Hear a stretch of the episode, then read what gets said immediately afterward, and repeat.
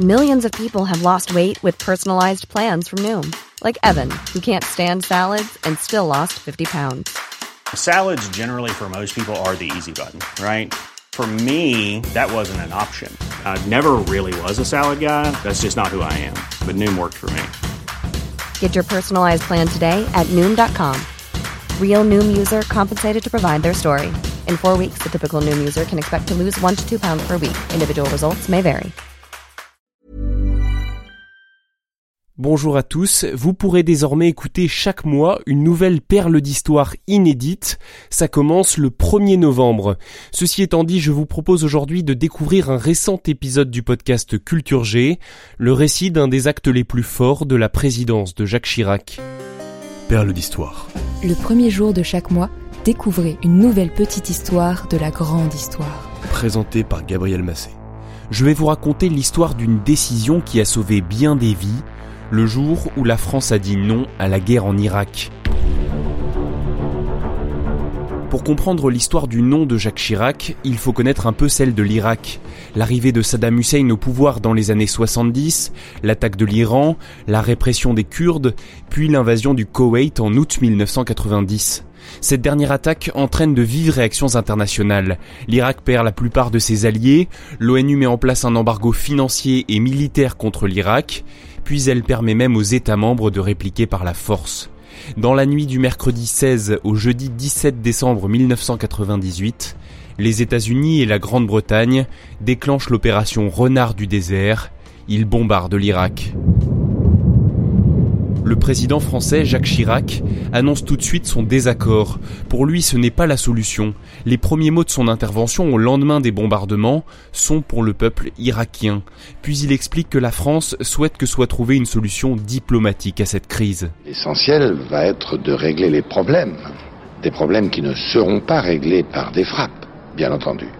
Et par conséquent, le rôle euh, et la volonté de la France, c'est de tout faire pour euh, faciliter la sortie de cette crise. Aux yeux des Occidentaux, le fautif, c'est tout de même Saddam Hussein. L'embargo souhaité par l'ONU pour désarmer l'Irak fait tomber ce pays dans la misère. Mais Saddam Hussein s'accroche au pouvoir en réprimant sévèrement toute opposition. La voie diplomatique voulue par la France consisterait en l'envoi d'inspecteurs des Nations Unies en Irak. Ils auraient pour mission de vérifier que le régime irakien n'utilise pas et ne développe pas d'armes chimiques ou bactériologiques. Saddam Hussein n'apprécie pas cette ingérence et il s'oppose catégoriquement à ces contrôles.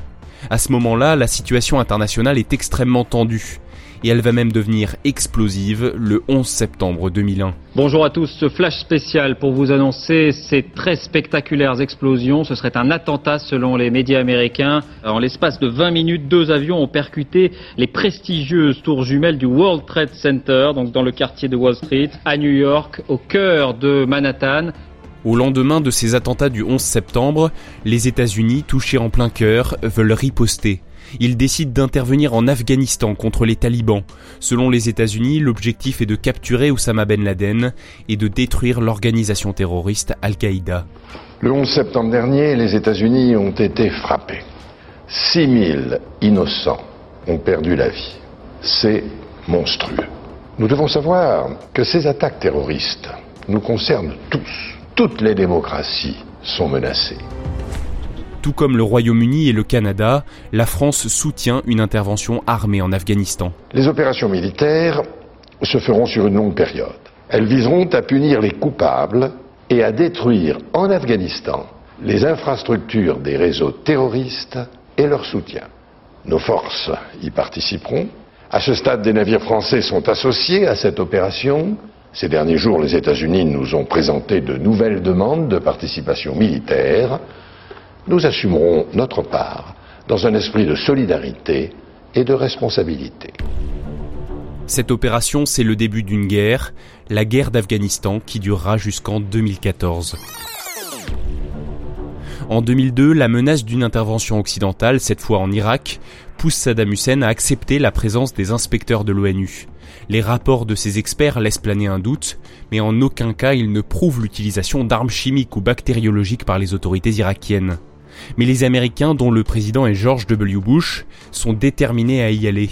Ils veulent entrer en guerre, ils sont soi-disant persuadés qu'il y a des liens entre le régime irakien et Al-Qaïda, et ils déclarent avoir la preuve de l'existence d'armes chimiques en Irak.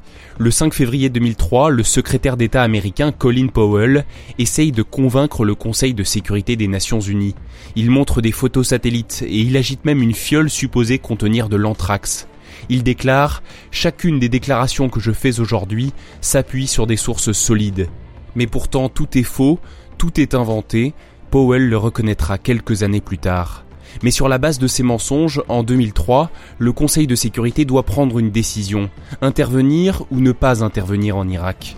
Et à ce moment-là, alors qu'il faut l'unanimité des cinq pays membres permanents du Conseil de sécurité pour adopter une résolution, un chef d'État de l'un de ces pays a le courage de dire Quelles que soient les circonstances, la France votera non parce qu'elle considère, ce soir, qu'il n'y a pas lieu de faire une guerre pour atteindre l'objectif que nous nous sommes fixés, c'est-à-dire le désarmement de l'Irak. La guerre, c'est toujours un ultime recours, c'est toujours un constat d'échec, c'est toujours la pire des solutions, parce qu'elle amène la mort et la misère. C'est non, la France déposera son veto quoi qu'il arrive. C'est ce qu'explique Jacques Chirac le 10 mars 2003 sur les JT de TF1 et de France 2, vous venez de l'entendre. La France refuse la guerre en Irak, et à l'ONU c'est le ministre des Affaires étrangères Dominique de Villepin qui va porter ce message. Dans ce temple des Nations Unies, nous sommes les gardiens d'un idéal. Nous sommes les gardiens d'une conscience. La lourde responsabilité et l'immense honneur qui sont les nôtres doivent nous conduire a donné la priorité au désarmement dans la paix. Et c'est un vieux pays, la France d'un vieux continent comme le mien, l'Europe, qui vous le dit aujourd'hui, qui a connu les guerres, l'occupation, la barbarie, un pays qui n'oublie pas et qui sait tout ce qu'il doit aux combattants de la liberté venus d'Amérique et d'ailleurs. À la fin de son discours, devenu célèbre, Dominique de Villepin est applaudi, principalement par les pays membres non permanents du Conseil de sécurité. En tout cas, c'est sans précédent, la France a dit non à l'Amérique. Les États-Unis, déterminés, vont alors passer outre les Nations Unies en prétextant faire une guerre préventive. Avec la Grande-Bretagne, ils envahissent l'Irak le 20 mars 2003. C'est le début de la Seconde Guerre du Golfe. En quelques semaines, le pouvoir est renversé, Saddam Hussein est arrêté, il est jugé par un tribunal irakien et pendu le 30 décembre 2006. Les États-Unis, eux, vont s'enliser dans un conflit meurtrier, coûteux et sans issue évidente. D'une certaine façon, Jacques Chirac l'avait prédit en 2003. Personne ne peut dire à l'avance quels sont les résultats euh, d'une guerre. Il est rare qu'ils soient positifs. Cette guerre en Irak s'est terminée en 2011 et selon les estimations, il y aurait entre 100 000 et 500 000 victimes, dont 4 500 Américains. Outre un drame humain, ce conflit aura été un gouffre financier. Les opérations militaires ont coûté quelques 800 milliards de dollars rien qu'aux États-Unis. Le nom de Jacques Chirac a certainement sauvé la vie d'un grand nombre de militaires français et évité à la France d'alourdir considérablement sa dette publique. L'histoire en plus lui a donné raison puisque les cicatrices de cette guerre ne sont pas encore refermées en Irak. Malheureusement, ce pays qui a beaucoup souffert est encore très instable aujourd'hui. Merci d'avoir écouté cet épisode. N'hésitez pas à le partager et à vous abonner au podcast Perles d'Histoire. On se donne rendez-vous le 1er novembre pour un nouvel épisode inédit.